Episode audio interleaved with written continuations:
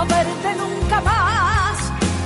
Qué ganas de cerrar este capítulo. Qué hit, por favor. Estamos de escuchando esta canción de Valeria Lynch en honor al título del libro que nos trae Mercedes Rosende en el día de hoy. Qué ganas de no verte nunca más. Qué título tan sugerente. Mercedes, gracias por estar con nosotras. Gracias a ustedes por invitarme. Por el favor. título, el título no sé si es sugerente, pero, pero este tiene, te deja en la mente esa canción dando vueltas que resulta hasta un poco molesta, ¿no? Es cierto, es cierto, es una canción que, que termina siendo como, no, no, no, no quiero decir sordida porque no, pero, pero sí, es cierto que te rechina un poco después de que escuchás, sobre todo el timbre de Valeria también.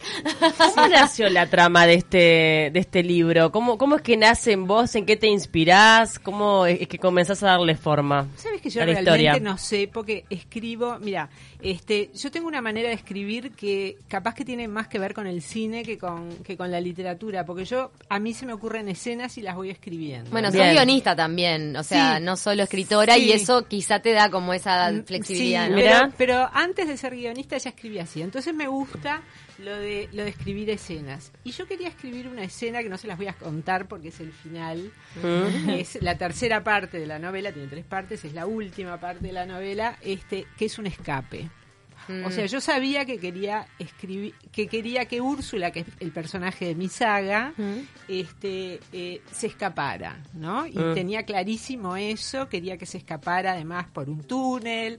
eh, e- esa, esa Como que esa, tenía- esa te apareció y le querías dar forma. Después así tú novela. además el, eh, la fuga de Punta Carretas como una especie de inspiración eh, de este final y también eh, diciendo que no quedan demasiados vestigios de esa fuga que fue tan Sí, famosa. sí, sí. ¿Querías como un poco traer de nuevo a, a la memoria quería colectiva? rescatar, quería rescatar de la memoria, porque está completamente enterrado y ni siquiera sabemos exactamente cómo, el túnel del escape de la cárcel de Punta Carretas. Y quería de paso aprovechar para que Úrsula se escapara por ese túnel. Mm. Entonces, bueno, ahí hice toda una investigación, hablé con gente eh, y así escribí la última parte de, de- de este libro, que es que además se, se anuncia ya en la primera hoja que Úrsula se va a escapar por un túnel. O sea, arrancaste del final y Arranco después... con el final y voy, voy haciendo como flashbacks del final, ¿no? Eh, Bien. en- a lo largo de las tres o cuatro, ya no me acuerdo, cuatro partes del libro. ¿Qué te sedujo de la, de la novela negra para adentrarte en ese género?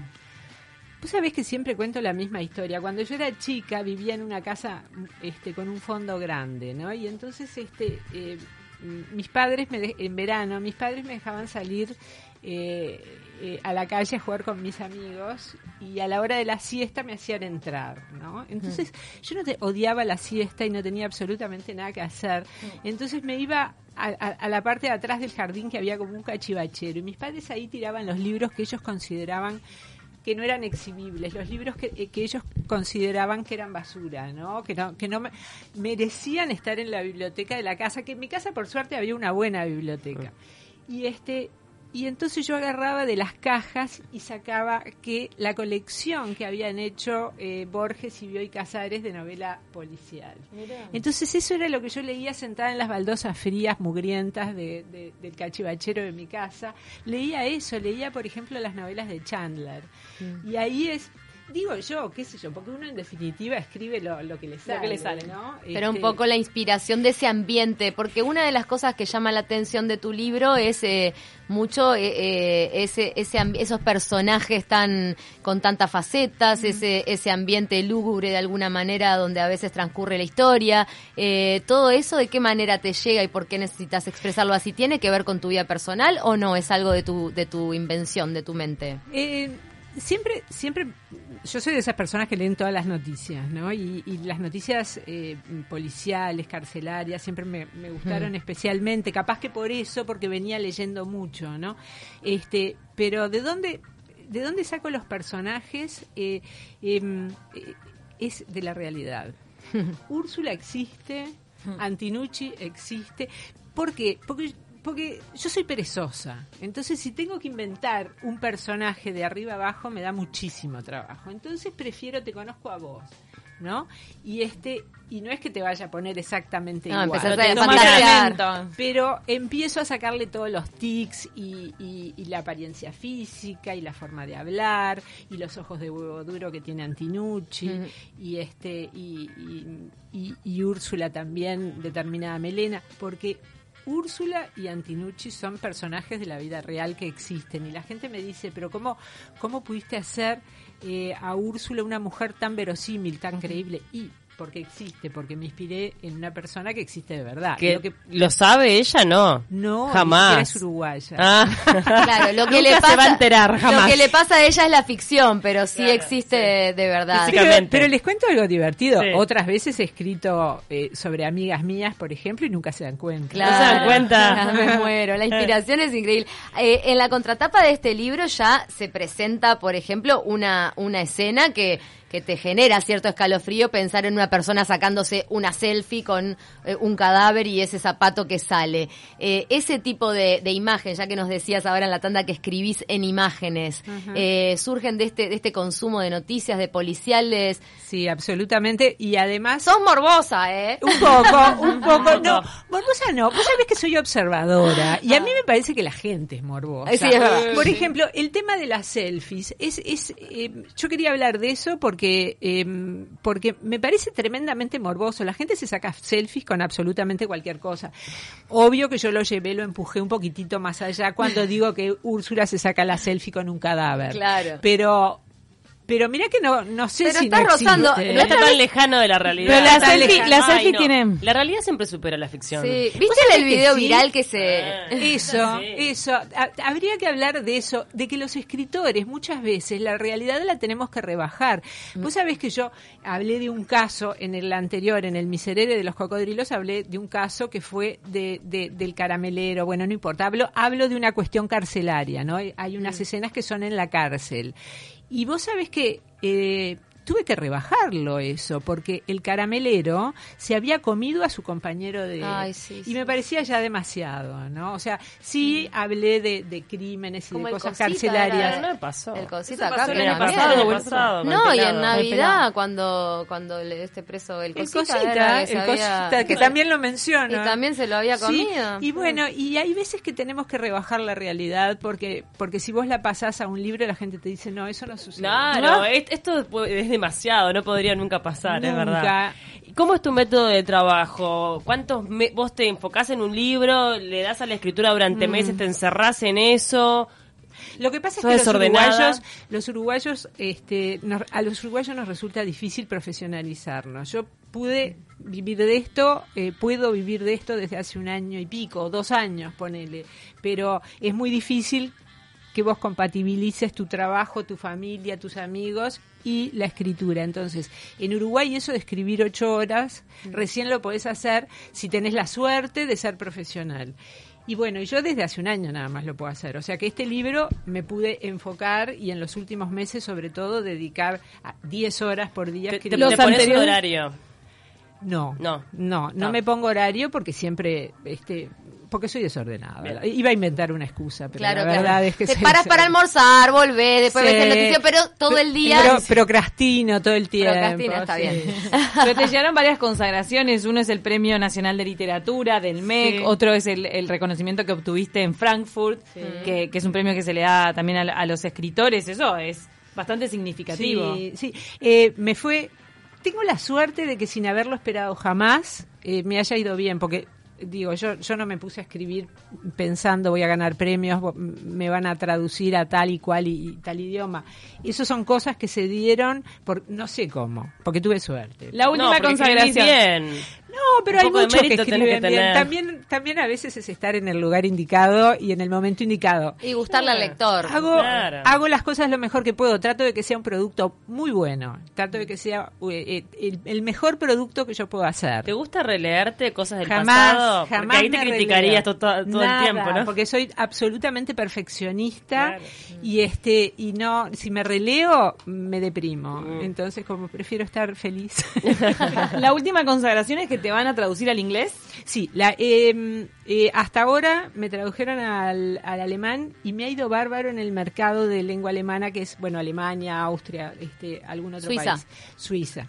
Este, y ahora, me en este momento ya me están traduciendo al inglés una editorial lindísima que distribuye bárbaro, que distribuye en, en Reino Unido, en Wow. Estados Unidos, en Australia, en todos los países de habla inglesa. Bueno. Sí, pero además que es linda, que es este buena edición, que Claro. es eh, de linda calidad, ¿no? No, y llegarle, a veces el idioma Gracias. marca un poco la, la idiosincrasia de las culturas y llegarle con la literatura a, a culturas distintas en su manera de, de consumir y de, y de percibir la realidad, creo que, que es algo que también sorprende, ¿no? A mí, yo soy la primera sorprendida, este, y soy la primera sorprendida con mis lectores en Alemania, por ejemplo, Claro. que este, eh, que me dicen que qué lugar exótico que es Uruguay. Eh, ellos lo perciben como Bueno, presentás un Montevideo bastante, sórdido. bastante Sí. sórdido. Pero hay que hacer un esfuerzo para mostrar a Montevideo sórdido. Eh, no, la ¿O para ciudad. vos, ¿Cómo sentís Montevideo? Eh, la- eh, hay lugares de Montevideo que son tremendamente sórdidos y no estoy hablando de pobreza, estoy hablando de sordidez. Mm. Si vos vas, eh, caminás por, por algunos lugares del centro, por ejemplo, de noche, como a mí me pasaba cuando salía de trabajar, que caminaba de pronto, qué sé yo, a las 11 de la noche por 18 de julio, eh, te das cuenta de que Montevideo puede llegar a ser una ciudad tremendamente sórdida y este sucia, eh, llena de gente durmiendo en las calles, eh, que después haya otros sitios, o quizá el mismo sitio que de día se transforma en otra cosa, Es eh, es otro tema. Pero Montevideo puede llegar a ser sórdida en algunos lugares de la Ciudad Vieja también. Ahí hay una Ciudad Vieja. escena en este libro de, de una mujer que va caminando sola muy tarde, una de las protagonistas por la Ciudad Vieja, y empieza a sentir unos pasos atrás. Yo, la- yo quiero ver a una mujer relativamente joven caminando, no sé, a las 12 de la noche, ponele, por algunas calles laterales de la ciudad vieja eh, y que sienta unos pasos, escuche unos Por pasos favor. atrás, salís rajando. Obvio. ¿Dónde, ¿Dónde trabajabas que, te, que salías tan tarde en el no, centro? no, tenía, este, eh, tenía un taller eh, que hacíamos hace, hace ya mm, cuatro años en este, en, en el centro y salía tarde, quizás no tan tarde, pero lo Dabas suficiente. Sí, da- yo daba un taller. Sí, después del este, anochecer ya en algunas zonas es tarde. Eh, cuando era de noche ya se empezaba a poblar de, de, de- de, bueno de Tribus urbanas. de tribus urbanas. Y además también no sé si a mí me daba la sensación o estaba realmente más sucia. Entonces en, en mis novelas a mí me gustó también mostrar las dos caras de Montevideo mostrar una cara que es preciosa porque tenemos qué sé yo la Rambla el mar eh, que nos sentimos orgullosos de tener una ciudad tan linda eh, los parques, vos la ves de arriba y Montevideo es una ciudad verde, llena de, de espacios eh, con naturaleza, con pasto, con árboles, y también esos rincones oscuros y sórdidos, ¿no? Me, Claro. me gustan las contradicciones, como también me gusta la contradicción de que Úrsula sea una mujer inteligente, simpática, en algunos momentos buena, que puede llegar a querer, por ejemplo, quiere mucho a su hermana, este, y por otro lado también una mujer despiadada. Y cómo claro. la determina también el alcoholismo de su padre en un punto, ¿no? De- o, o esa exigencia más bien del padre, no sé si Eh, alcoholismo, sí, pero capaz sí, que esa... cómo la determina eh, la, la crítica constante Eso. que ella sigue sintiendo del padre con el que sigue hablando a pesar de que está muerto. está Pero eso es lo lindo de los personajes, que sean humanos. Que sean humanos, sino que sean en una sola dirección. Claro, como todos. Y, como, y la ciudad, los personajes, todos tienen que tener contradicciones porque todos lo tienen en la realidad. Nadie está, nadie es completamente bueno, completamente obvio. malo. Es que, es que lo bueno de- además es lo que le da complejidad y profundidad a los personajes. Totalmente. Te vas para Francia. Me voy para Te, a- Francia. te mudás unos meses. Unos meses, unos meses para escribir el próximo libro y para corregir el próximo que sale acá y, y en Argentina, que es de cuentos. Qué que ya está te voy a decir, Que ya está ¿eh? escrito. Me, escrito. me- me retiro a Francia a escribir mi próximo libro. Ah, es una cosa. Es un titular lindo, ¿Eh? pero eso tiene que ver con el, el autopercibirte como escritora. ¿Cuándo te pasó ese clic de decir, bueno, soy escritora? Porque no debe ser fácil, ¿no? El, el- el- el uno identificarse con ese rol eh, por completo. No, no, no es fácil y sobre todo no es fácil decir estoy viviendo de esto. Saben que yo me considero muy afortunada porque como les decía, nunca esperé Mm. Llegar a ser profesional en esto, pero un día de pronto me di cuenta que lo era. Entonces dije, bueno, si yo soy profesional, tengo que rendir como profesional también. Tengo que este, corregir muchísimo, tengo que trabajar muchísimo, tengo que forzarme muchísimo.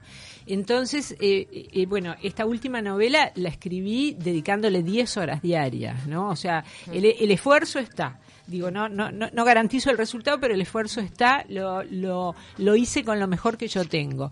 Y entonces también me empecé a dar cuenta, hay gente que está invirtiendo en mí, hay editoriales que están eh, invirtiendo en mí, tengo que hacer lo mejor que puedo. Entonces ahí traté de empezar a reorganizar mi vida para dedicarla completamente a la escritura, ya que puedo vivir de esto, que tengo esa suerte enorme de, de, poder vivir de esto, hacerlo lo mejor que yo pueda. Obviamente invitamos a la gente a que lea tu libro y que nos hagas alguna recomendación. Me gustaría de qué deberíamos leer.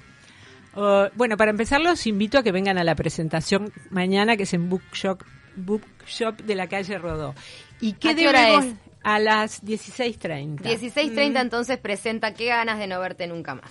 Y libro para recomendar, eh, estoy leyendo Siete Casas Vacías de, de Samantha Schweblin.